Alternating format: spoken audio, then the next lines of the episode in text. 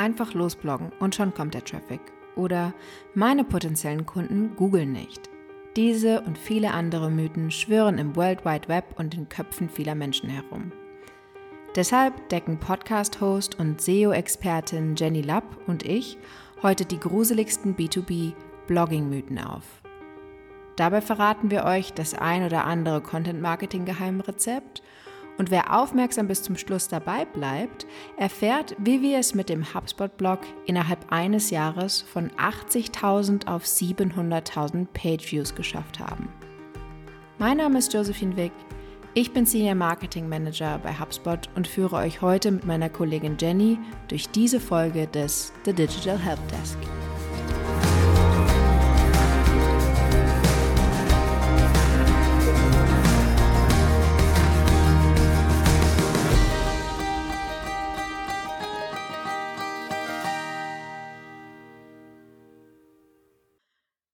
Willkommen zur heutigen Folge und willkommen im Podcast-Studio, Jenny. Danke.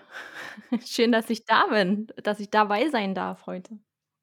Wir haben uns ja ähm, heute mal, wie, wie, ich meine, wir sehen uns quasi virtuell jeden Tag, wir hören uns auch viel, aber wir haben uns gedacht, dass wir uns heute mal darüber unterhalten, was wir so online lesen, was wir von Kunden hören und ähm, was uns manchmal so ein bisschen ärgert und auf den Nerv geht, weil es nicht stimmt.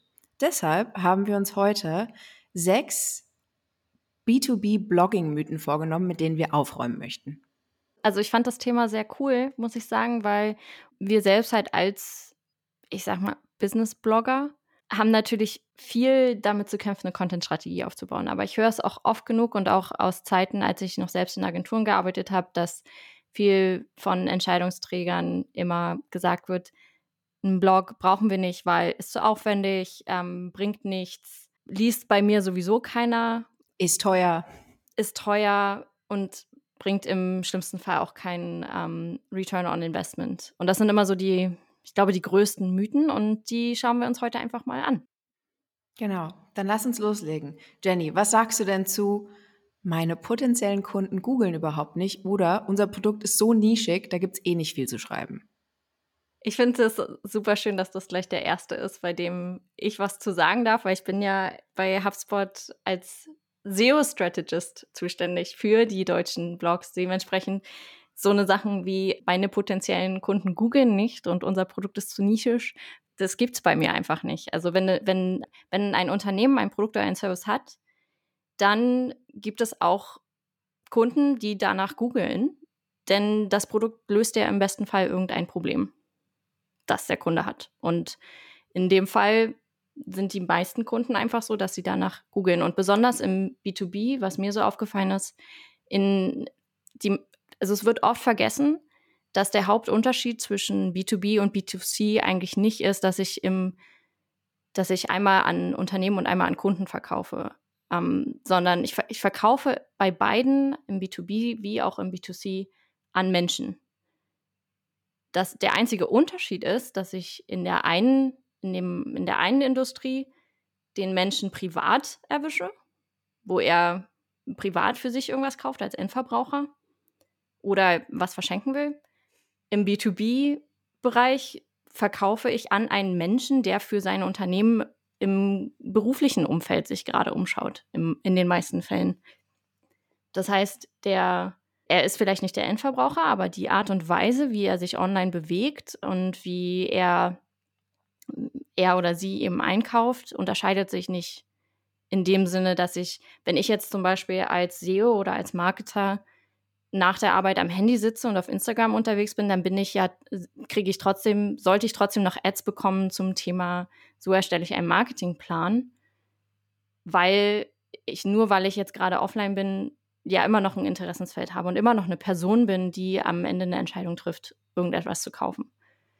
Ähm, und die Aussage, meine, meine potenziellen Kunden googeln nicht, um nochmal auf den Mythos zurückzukommen, dann muss ich mich halt an der Stelle fragen, ja, wie kommen denn deine Kunden sonst auf dich, wenn, wenn nicht darüber, dass sie an dein, ihr Problem nicht googeln?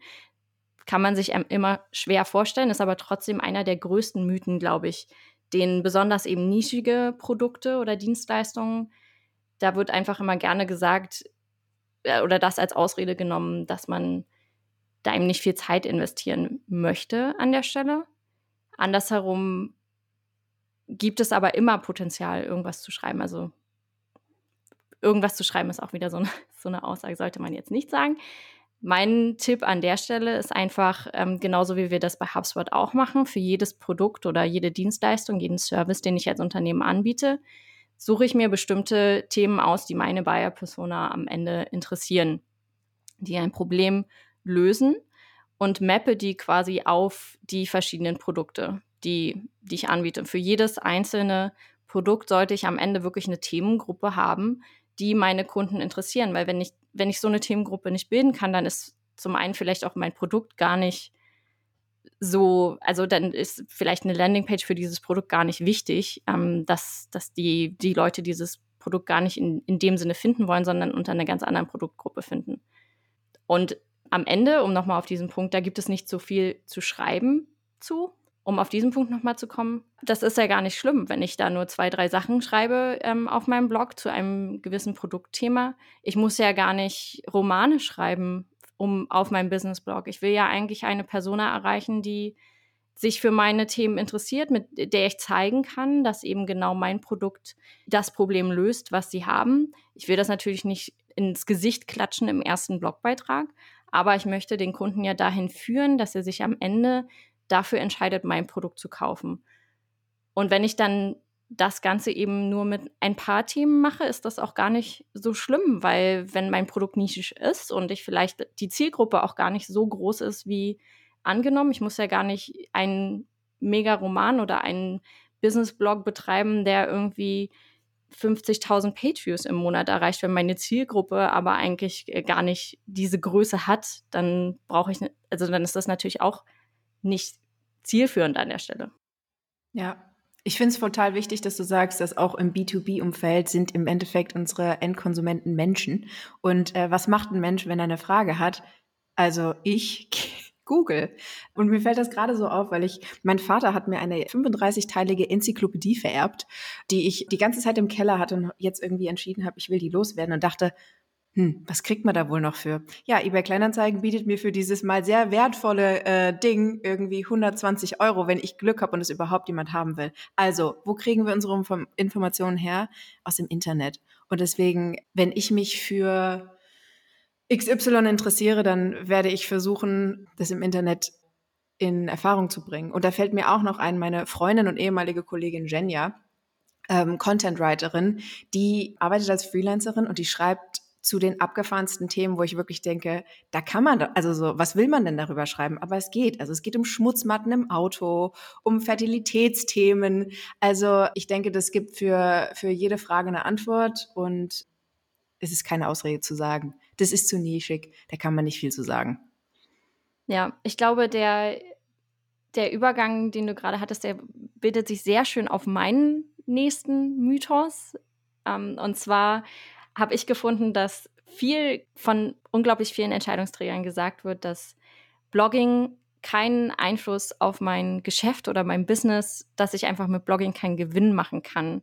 Was sagst du denn als bei uns, als kurzen Hintergrund für alle Zuhörer? Josie ist bei HubSpot für die deutschen Blogs, die Conversion auf den Blogs zuständig und hat da, glaube ich, ganz viel zu sagen zu diesem Mythos.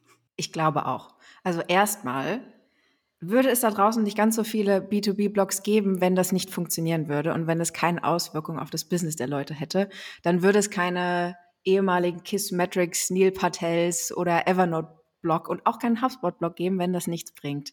Ähm, weil natürlich erstellen wir Content, um Marketerinnen, Vertrieblerinnen und auch Mitarbeiterinnen im Customer Service dabei zu helfen, einen besseren Job zu machen. Aber gleichzeitig tun wir das natürlich auch, um Leads zu erstellen und down the funnel Business zu kreieren.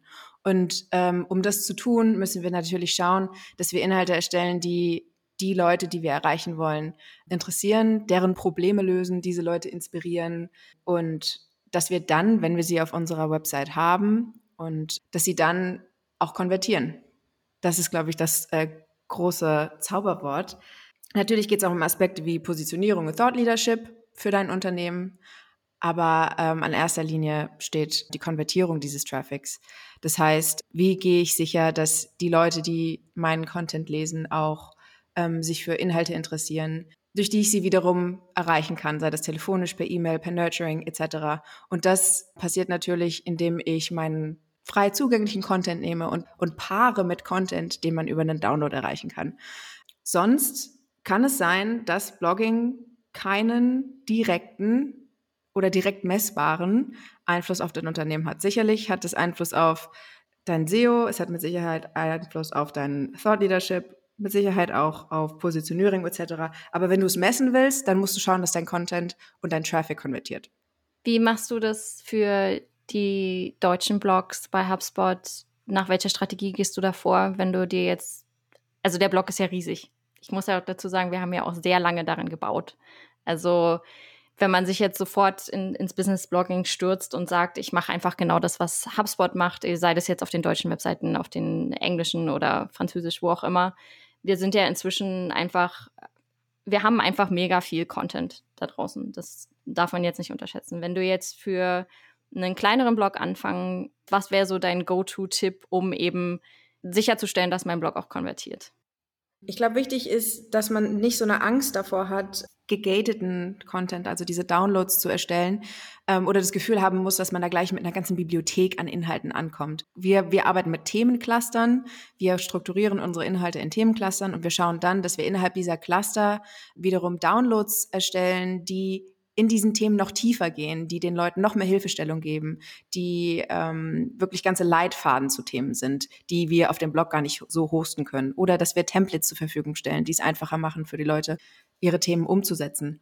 Und ich denke, am einfachsten ist es, wenn man schaut, welche Ressourcen kann ich zuzüglich zu meinem Content noch bieten, um, um es den Leuten, ja, um noch mehr Probleme zu lösen, um den Leuten auch actionable Hilfe an die Hand zu geben und da ansetzen. Also schau dir an, was hast du für Themen und wie kannst du die weiterspinnen? Was braucht der Leser oder die Leserin tatsächlich in dem Moment, um das umzusetzen, was sie da suchen? Und ich denke, das sind die besten Inhalte, die konvertieren und so arbeiten wir auch auf dem HubSpot-Blog oder den HubSpot-Blogs. Mhm. Und was wir heute auch wissen, ist, dass dieser Traffic aus zwei großen Quellen kommt. Und man kann ihn konvertieren man kann ihn auf beiden konvertieren. Jenny, was sagst du dazu? Mobiloptimierung ist nicht wichtig. Da fragst du auch genau zum richtigen Zeitpunkt. In zwei Monaten sind ja die Core Web Vitals. Da haben wir schon eine schöne Episode mit Thea Zinner zu diesem Thema. Als, als SEO ist für mich Mobiloptimierung einer der wichtigsten Punkte durch die ganze Content-Strategie, Website-Strategie hinweg, weil einfach Google so viel Wert darauf legt, dass Seiten mobil optimiert sind und davon mal, also der, ich glaube, der Hauptpunkt, weshalb dieser Mythos entstanden ist, ist, dass alle immer denken, dass B2B-Kunden die ganze Zeit nur auf dem Desktop unterwegs sind, ähm, was so hingehend nicht stimmt. Also ach, wir haben, wir haben ja letztens erst nachgeguckt für äh, im letzten Monat auf dem deutschen HubSpot-Blog haben wir, ich glaube, 58 Prozent Desktop-Traffic gehabt und 42 Prozent Mobile. Und das ist ein Business-Blog. Also es ist wirklich Marketing, Sales und Service-Themen. Da ist jetzt nicht, klar sind da auch Themen dabei, wie, also wie ändere ich meinen Instagram-Swipe-Up-Link und sowas, was jetzt vielleicht nicht unbedingt den ähm, B2B-Kunden sofort interessiert, also zu, zu 100 Prozent nur ihn. Aber da sind auch viele Themen dabei, die eben Change-Management-Prozesse angehen, wo man auch tatsächlich davon ausgehen könnte, dass das wirklich nur B2B-Leute sind, die einfach die oder der ähm, klassische B2B-Kunde ist, der sich eben genau dieses Thema anschaut. Und da wird eben einfach fälschlicherweise davon ausgegangen, dass der B2B-Kunde die B2B-Buyer-Persona nur auf dem Desktop unterwegs ist, weil sie anscheinend ihre Probleme nur dann löst, wenn sie gerade beruflich am Rechner sitzt. Was ähm, so nicht ganz stimmt. Wir haben jetzt zwar im, im Moment keinen Reisetraffic, sage ich mal. Dementsprechend haben wir jetzt niemanden, der oder wenig, wenig Traffic, der darüber reinkommt, dass Leute eben gerade im Zug unterwegs sind und auf ihrem iPad Sachen nebenbei recherchieren oder unseren Blog lesen. Aber ähm, der Hauptpunkt ist einfach sehr, sehr gesplittet. Der nächste Punkt, der diesen Mythos angeht, ist, dass eben, wie am Anfang schon gesagt, Google großen Wert darauf legt, wie Seiten mobil gelesen werden oder geladen werden, besonders eben in Hinblick jetzt auf das Update mit den Core Web Vitals, wo es einfach noch viel wichtiger ist. Wir hatten ja vor ein paar Jahren schon das erste Update, wo ähm, Google einfach den ganzen Index umgestellt hat und gesagt hat, wir gehen jetzt mobile first, was auch grundsätzlich sehr viel Sinn macht, weil einfach Google sieht, dass ein Großteil der Suchen, Suchanfragen auf Google mobil stattfinden und dann eben seinen Nutzern das bestmögliche Ergebnis ausspielen möchte. Und das muss dann mobil eben auch das schnellste sein, weil wenn ich jetzt auf dem Handy unterwegs bin und eine Seite aufmache, die länger lädt als drei, vier Sekunden, dann ist das vielleicht für den Webmaster ein mega Gewinn, weil, weil ich nur drei, vier Sekunden gebraucht habe. Für den Nutzer wirkt es aber unglaublich langsam. Also wenn man sich so überlegt, 21, 22, 23, da bin ich schon längst runter von der Seite, weil da habe ich mobil auch gar keine Lust drauf, mir das anzuschauen. Wenn ich jetzt irgendwie gerade in der Bahn sitze und ähm, mir, mir vielleicht einfach nur neben vor der Arbeit noch, noch irgendwas durchlesen möchte. Das, da braucht man, brauchen wir, glaube ich, gar nicht groß mit anfangen. Das heißt, Jenny, dass, ähm, es ist nicht nur einfach, Mobile ist nicht egal, sondern es ist, es wird bestraft, wenn man es nicht macht. Ja, das auf jeden Fall. Also es wird darauf hinauslaufen, also es lief ja schon mit den ersten Google-Updates darauf hinaus, dass eben Webseiten nicht in, in dem Sinne nicht bestraft, sondern aber auch nicht davon, also weder bevorzugt noch bestraft, also bestraft in dem Sinne nur, weil die Wettbewerber dies dann machen, eben genau die Rankings wegnehmen oder, oder also wegnehmen, eben dann Google die Seiten als wichtiger empfindet, weil die sich eben genau daran orientieren, was der Nutzer was das beste Nutzer, die, die beste Nutzererfahrung ist an der Stelle. Und wenn ich dann eben eine super schnelle Webseite habe, die die Bilder im besten Fall ähm, super schnell nachlädt, damit die, äh, die erste Ladezeit nicht so hart reinschlägt in, in den ganzen Content-Load, dann ähm, gewinnen natürlich die Wettbewerber meine Position, weil ich in dem Sinne an der Stelle nicht optimiert habe. Und das würde ich jetzt nicht als Bestrafung durch Google sehen, sondern einfach das ist dann einfach der Wettbewerb. Wenn ich dann nicht schnell genug bin, im wahrsten Sinne des Wortes, dann ähm, verliere ich an der Stelle an meinen, an meinen Wettbewerb. Und das ist für Business Blogging genauso wie für B2, B2C-Blogs genau das Gleiche. Also für Online-Shops, es geht durchweg durch alle Industrien. Und was bedeutet das für unsere Arbeit bei HubSpot? Jenny, du bist so ein bisschen, du hast den, den Officer-Hut für zu große ähm, Images auf. Das, ja. heißt, das heißt, wir achten, wir achten sehr, sehr stark darauf, dass unsere Bilder schnell laden, ähm, dass sie dennoch eine gute Qualität haben ähm, und dass wir nichts auf dem auf unseren Pages haben, die äh, dafür sorgen, dass unser Content nicht barrierefrei ähm, zu konsumieren ist. Genau, also ich muss sagen, ich bin da, glaube ich, auch ein bisschen verschrien im deutschen Content-Team, also durchweg, weil ich immer, also ich habe so ein kleines Cheat-Sheet gebaut, wo halt auch wirklich genau die ähm, Image-Sizes drin sind, die ich halt als SEO sehen möchte. Und ähm, ich hau da immer gerne auf die Finger bei ähm, den Content-Managern, wenn da was nicht äh, in, in die Richtung gelaufen ist.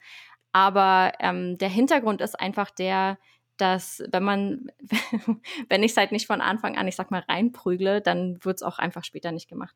Aber andersherum muss man auch dazu sagen, dass ich sehr, sehr froh bin, dass als, äh, ich glaube, vor, vor ein paar Wochen kam endlich das Update von unserem Product-Team raus, vom HubSpot CMS, wo wir jetzt tatsächlich auch unsere eigenen, also HubSpot selbst als HubSpot-Kunde ist ja immer ein bisschen später dran als unsere eigentlichen Kunden. Und jetzt geht es bei uns auch, dass wir endlich Lazy Loading für unsere Images mit benutzen können, dass die, dass die Bilder einfach später nachgeladen werden, was für unsere Kunden schon, für uns und unsere Kunden ein unglaublicher Gewinn ist, einfach in der, in der Ladezeit. Ja. Das heißt, Mobile First ist kein Mythos, es ist wahrscheinlich auch kein Trend mehr, es ist schon Standard. Ja, ja, das auf jeden Fall. Ich habe noch einen schönen Mythos mitgebracht. Der sind, es sind eigentlich relativ viele in einem. Und ich lese sie einfach alle mal vor und du kannst äh, darauf reagieren aus der Content-Marketing-Perspektive oder der Business-Blogger. Und zwar einfach losbloggen und schon kommt der Traffic. Blogging ist nicht so aufwendig, wie man denkt. Und Blogging kann man halt einfach mal so nebenbei machen. Ich sage nein. Sehr schön. Ganz klar, Blogging ist ein Marathon und kein Sprint. Mhm. Ähm, also ich glaube, äh, ich nicht, ich glaube nicht, ich weiß, dass es nicht damit getan ist, sich eine Domain zu sichern und ein CMS anzuschaffen. Und ich sage, dass es wie bei so vielen Dingen äh, wichtig ist, dass man sie ganz oder gar nicht macht oder richtig macht und dass man mit einer Strategie dran geht. Weil wenn das langfristig Business kreieren soll oder ja auch messbare Erfolge liefern soll, dann muss da mit einer Strategie rangegangen werden. Und ich glaube, Strategie und Konsistenz sind da wichtig. Und wenn ich loslege mit Bloggen, dann muss ich vor allem in erster Linie wissen, wer ist mein Publikum Wer soll das lesen? Wen will ich da ansprechen? Ähm, welche Probleme möchte ich lösen? Welche Themen sind mein Fokus? Welche Themen ähm, sind genau die, die ich nicht anfasse? Wo ist die Grenze? Gibt es Konkurrenz? Und wenn ja, was macht die und wie grenze ich mich von der Konkurrenz ab? Wichtig. Wie will ich meine Leser erreichen? Das heißt, ähm, schön, wenn ein Blogpost da draußen ist, wenn den niemand liest, dann ähm, bringt er dir recht wenig. Ähm, das heißt, wie verteile ich meinen Content? Ist Social Media mein, mein Number One? Ähm, investiere ich in SEO? Was habe ich für ein Budget? Schreibe ich selbst? Gebe ich das ab? Welcher Frequenz veröffentliche ich? Also das sind viele Fragen, die man sich stellen sollte und die man beantworten können muss, bevor man mit Bloggen anfängt. Und unsere top-performing Artikel sind ältere Artikel. Das ist äh, Proof dafür, dass das eher ein Marathon als ein Sprint ist. Und natürlich ähm, ist das nichts, wo man irgendwie fünf Jahre darauf hinarbeitet, bis man die ersten Früchte erntet. Aber man sollte nicht so naiv an das Thema gehen und denken, dass man nach drei Wochen irgendwie den ersten Return on Investment hat. So funktioniert es leider nicht. Oder? Habe ich, da, hab ich das jetzt total deromantisiert? Ich glaube, ein bisschen auf jeden Fall. Ich glaube, da aber, aber ich denke mal, wenn man realistisch rangeht und man muss auch dazu sagen, wir, wir haben den als Beispiel, wir haben den deutschen HubSpot-Blog, ich glaube, 2016 gestartet. Sehr naiv mit dem, wir gucken halt einfach mal, was so passt, wie das sich so entwickelt. Und wir hatten unglaubliches Glück. Wir haben unglaublich, ein tolles Content-Team, was sehr, sehr viel Guidelines schon gibt, auch für die regionalen Blogs. Der Punkt war einfach nur, dass, dass wir, glaube ich, irgendwann festgestellt haben, zwischen 2018 und 2019, dass wir ein Ende erreicht haben. Also wir hatten eine, eine Content-Strategie, die war halt, die war gut. Also es war jetzt nicht so, dass wir irgendwie einfach nur so Themen rausgeschmissen haben, die total unverknüpft vom Produkt waren oder eigentlich gar niemanden interessiert haben. Sieht man ja jetzt, dass Beiträge aus diesen Jahren immer noch sehr viel Traffic im Moment reinbringen.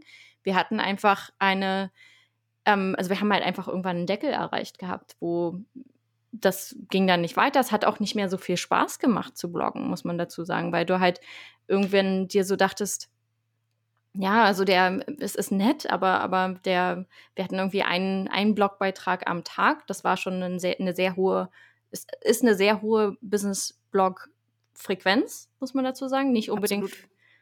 also nicht für, für, für so Produktgruppen, wie wir jetzt bei HubSpot anbieten. Aber für einen allgemeinen Business-Blog ist das schon sehr viel. Und wir sind ja jetzt auf einer Publishing-Frequenz von drei Beiträgen am Tag, was ja nochmal quasi das Dreifache ist. Ähm, aber wir haben ja auch nicht einfach gesagt, wir bloggen jetzt einfach mal weiter und dann kommt der Traffic schon. Oder wir wir machen das einfach mal so nebenbei, sondern wir haben uns hingesetzt 2019 und haben gesagt, wir strukturieren das ganze Ding jetzt um. Wir haben einen kompletten Audit gemacht. Wir hatten damals schon 1200 Beiträge auf dem Blog insgesamt in den letzten drei Jahren und die haben gemeinsam ungefähr 80.000 Pageviews im Monat komplett, also über alle Kanäle generiert das war schon eine Hausnummer. Also wir waren schon sehr stolz drauf. Aber es ging halt einfach irgendwann nicht weiter. Also es war, ähm, es ist sogar teilweise gefallen, der Traffic, dass wir halt einfach gesagt haben, also irgendwie, irgendwas müssen wir jetzt anders machen. Wir können nicht einfach so weiter bloggen. Haben dann gesagt, wir haben uns wirklich jeden einzelnen Post angeschaut. Wir haben gesagt, wir gehen durch die einzelnen Cluster durch strukturieren die erstmal wirklich direkt ans Produkt. Also, dass, dass wir halt ähm, Cluster haben, die Social Media Marketing auch direkt mit unserer Social Inbox verknüpfen, die SEO-Cluster mit unserem SEO-Tool, dass wir Sales- und Service-Themen auch wirklich gut abdecken können.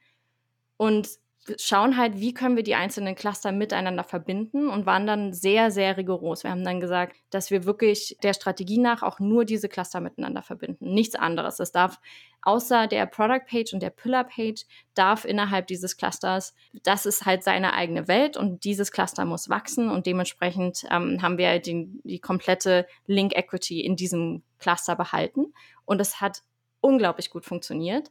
Wir sind von 2019 von diesen 80.000 Page-Views auf knapp, und also ich glaube im Januar waren es allein organisch über 700.000 Page-Views, die wir auf allen drei deutschen HubSpot-Blogs generiert haben. Und das eigentlich nur, weil wir aufgehört haben zu sagen, wir behandeln den Blog als Nebenbei-Produkt, was halt einfach so nebenbei läuft. Wir haben komplett die Strategie einfach fokussiert auf diesen Blog. Das ist viel Investment gewesen. Ja, also Zeit, Menschen, Geld, Schweiß, Blut Schweiß und Tränen. Tränen. Ja, doch.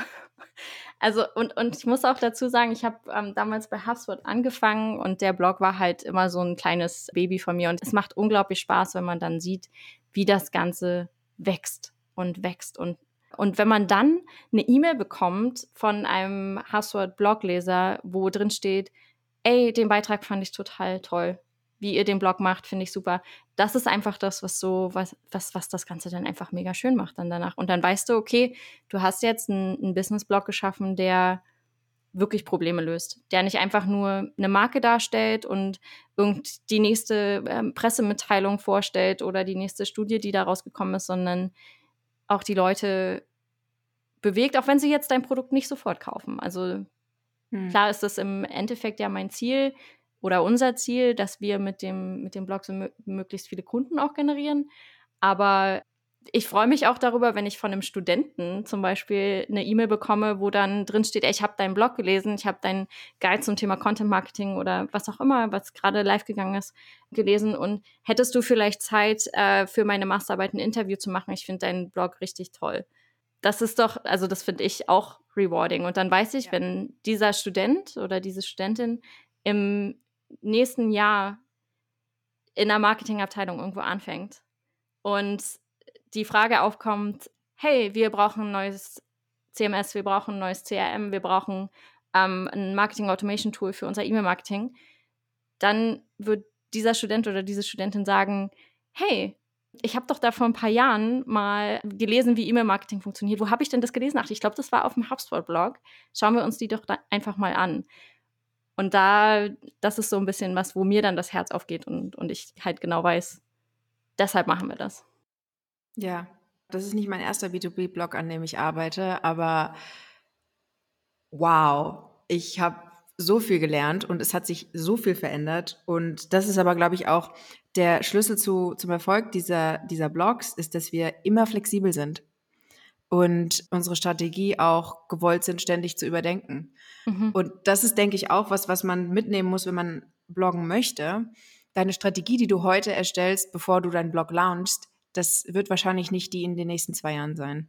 Weil es so viele Faktoren gibt in deiner eigenen Industrie, in deiner eigenen Branche, in was, allein was SEO-Updates angeht. Du musst immer flexibel bleiben. Und ich glaube, wer das kann und strategisch dabei ist und konsistent, der kann bloggen. Ja, sehr schön zusammengefasst, finde ich. Ja, oder? Nun kommen wir zu unserem letzten Mythos. Jenny, muss man Journalismus studiert haben, um zu bloggen? Ich glaube, ähm, das haben wir, glaube ich, sehr, sehr, sehr schön schon vorher zusammen angedeutet.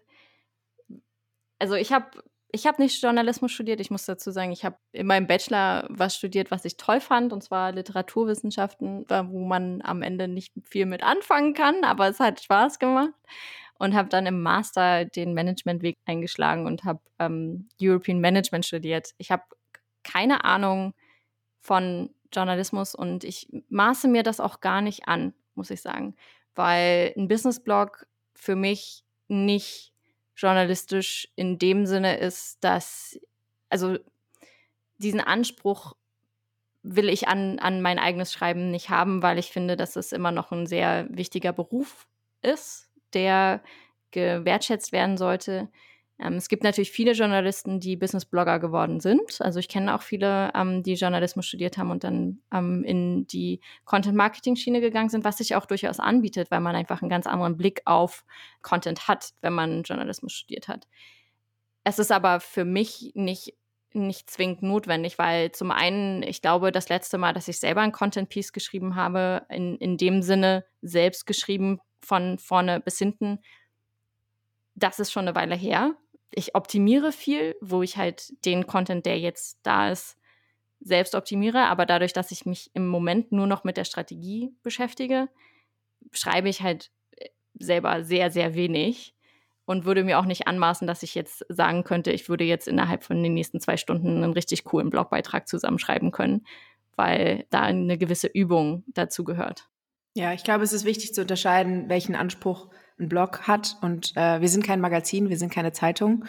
Und auch ich habe keinen Journalismus studiert. Ich habe Kultur und dann im Master Kommunikationswissenschaften studiert und dann habe ich in meinen ersten Jobs PR gemacht. Da habe ich natürlich gelernt, wie man eine Pressemitteilung schreibt und in der Kommunikation ist natürlich Schreiben irgendwie wichtig.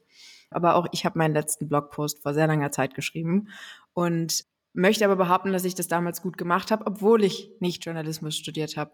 Und ich denke, solange man ein Ziel verfolgt, und das ist die Probleme von anderen Leuten lösen und ihnen Hilfestellungen geben und ihnen dabei helfen, zu wachsen, besser zu werden. Und wenn man das mit seinen Inhalten umsetzen kann und natürlich eine gewisse Qualität beibehält, weil im Business Blogging ist man natürlich auch immer Sprachrohr seiner eigenen Marke, für die man arbeitet, fürs eigene Unternehmen.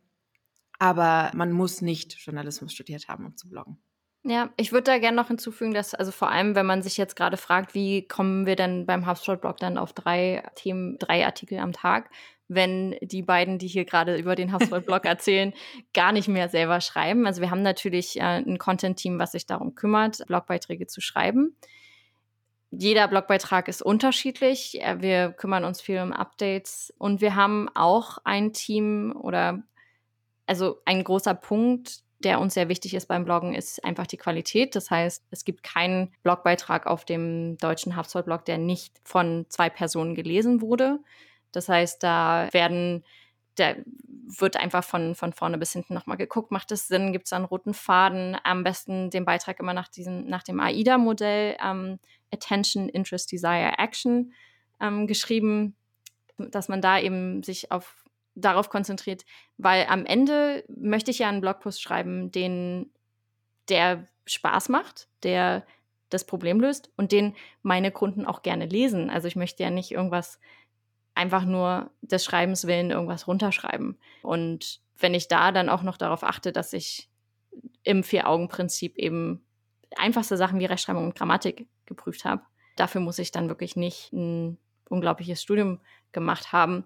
Da also ein, unglaubliches Studium Journalismus. Das klingt jetzt immer so abwertend, aber ich finde, ein Journalist hat einen ganz anderen Anspruch an seine Artikel, an, an seinen Blog als ein, ein Business-Blogger. Ich finde, da, da, sollte man wirklich den Unterschied machen, dass wir als HubSpot-Blog uns schon damit rühmen, dass wir eine sehr, ein sehr großes Publikum haben, dass wir viel gelesen werden, dass unsere Beiträge wirklich gut recherchiert sind, dass sie sehr gut geschrieben sind, dass da auch wirklich Autoren bei sind, die ein unglaubliches Talent haben, also die wirklich sehr gut schreiben können. Aber ähm, ich würde das jetzt nicht vergleichen mit einer Kolumne im, im Neo-Magazin oder so. Also, das ja. ist jetzt ist einfach nicht das Gleiche. Ja, um den Kreis zu schließen, Jenny. Was sind denn die Dinge, die man tun muss, wenn man B2B bloggen will? Ja, also fass, ich würde sagen, wir fassen einfach mal zusammen, was wir jetzt ja. die ganze Zeit über schon philosophiert haben. Und zwar, ich glaube, der, der Kern ist einfach die fünf Schritte, fünf oder sechs, mal gucken, auf wie viel jetzt, wir jetzt kommen. Erstmal verstehen, was, was möchte meine Buyer-Persona gerne lesen, welche, wie komme ich in, in den, am liebsten in den Daily Feed meiner Buyer-Persona ähm, welche Probleme kann ich für die Buyer-Persona mit einem Business-Blog lösen? Wie kann ich meine Produkte oder Dienstleistungen in Themencluster verpacken, in, in einer Content-Strategie. Wie kann ich diese Themencluster dann so hinführen, dass sie im besten Fall dafür sorgen, dass sich die Person eine Vorlage runterlädt oder ein E-Book, um eben weiter durch mein Flywheel, mein Content Flywheel zu laufen und im besten Fall natürlich am Ende zum Kunde zu werden. Und dann muss ich mir natürlich auch die andere Seite anschauen, an, in, an welcher Stelle, also wie kann ich denn meinen Content überhaupt bekannt machen? Das heißt, in welchen Kanälen ist meine Buyer-Persona unterwegs? Welche Social-Media-Kanäle nutzt die? Will die vielleicht einen Newsletter abonniert haben von meinen Blogbeiträgen, wenn ich jetzt irgendwie einen in der Woche publiziere? Das alles muss eben bedacht werden, weil der beste Content bringt mir nichts, wenn er am Ende nicht an den Mann kommt. Und das Erste, bevor eben meine ganze SEO-Strategie losgehen sollte, muss ich eben auch schauen, dass das Ganze auf Social Media geteilt werden kann, dass, dass der Content initial auch gefunden wird. Ja, ich glaube, ich habe jetzt auch nicht mitgezählt, wie viele Schritte das waren, um ehrlich zu sein. Es waren genug, um was zu tun zu haben, aber doch gar nicht so viele, um sich von diesem Thema oder diesen ganzen Mythen jetzt abschrecken zu lassen, B2B-Blogging zu betreiben. Schön. Jenny, ähm, deine Katzen wollen dich wieder haben. Wir hören sie im Hintergrund. es war mir eine Freude. es war mir eine Freude, mich mit dir heute über dieses Thema zu unterhalten und ein bisschen mit den Mythen, die da draußen so rumschwirren, aufzuräumen und euch zu ermutigen, euch mit dem Thema zu beschäftigen, weil es kann sehr viel Impact haben, wenn man es richtig macht. Und es macht vor allem Spaß. Genau, ich glaube, das, das ist so das Wichtigste, dass man das nicht vergessen darf, dass man am Ende ähm, nicht von Google gelesen wird, sondern von tatsächlichen Menschen, um den Kreis nochmal zu schließen. Wir wollen mit unserem Business-Blog wen erreichen? Menschen, die, für die wir Probleme lösen. Und wenn da das Feedback am Ende ist, das muss ja, müssen gar nicht 50.000 Page-Views im Monat sein, sondern das reicht vielleicht eine E-Mail von einem Kunden, der sich darüber gefreut hat, dass mein Blogbeitrag ein Problem gelöst hat, ist am Ende viel mehr wert als der einzelne Pageview ohne Feedback. Schönes Schlusswort, Jenny. Habt noch einen schönen Dienstag und wir sehen uns später. Bis dann. Tschüss.